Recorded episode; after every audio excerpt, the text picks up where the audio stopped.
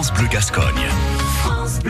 Et de bénévole du sport, Jean-Luc Dabadi est le bénévole du jour et il donne de son temps pour le club de tennis de Castex. Bonjour, euh, Jean-Luc Labadi, un des deux coprésidents du club de tennis de Castex, qui est actif depuis, on va dire, une cinquantaine d'années.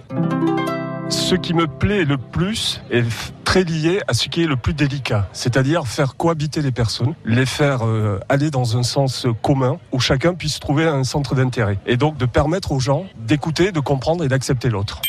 La difficulté est en fait de, de, pouvoir financièrement lier les bouts et de permettre à des personnes à des moyens très limités d'accéder à la pratique du sport, à des enfants, c'est-à-dire que le, le, les cotisations adultes sont élevées, permettant en contrepartie d'avoir des adhésions très minimes pour euh, les enfants.